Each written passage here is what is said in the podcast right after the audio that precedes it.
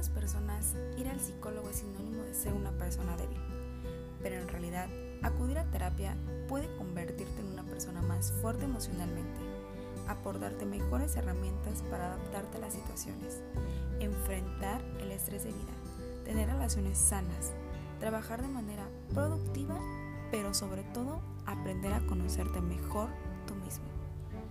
Acompáñame en este podcast semanal donde te orientaré a la búsqueda creciendo aprendiendo a ser.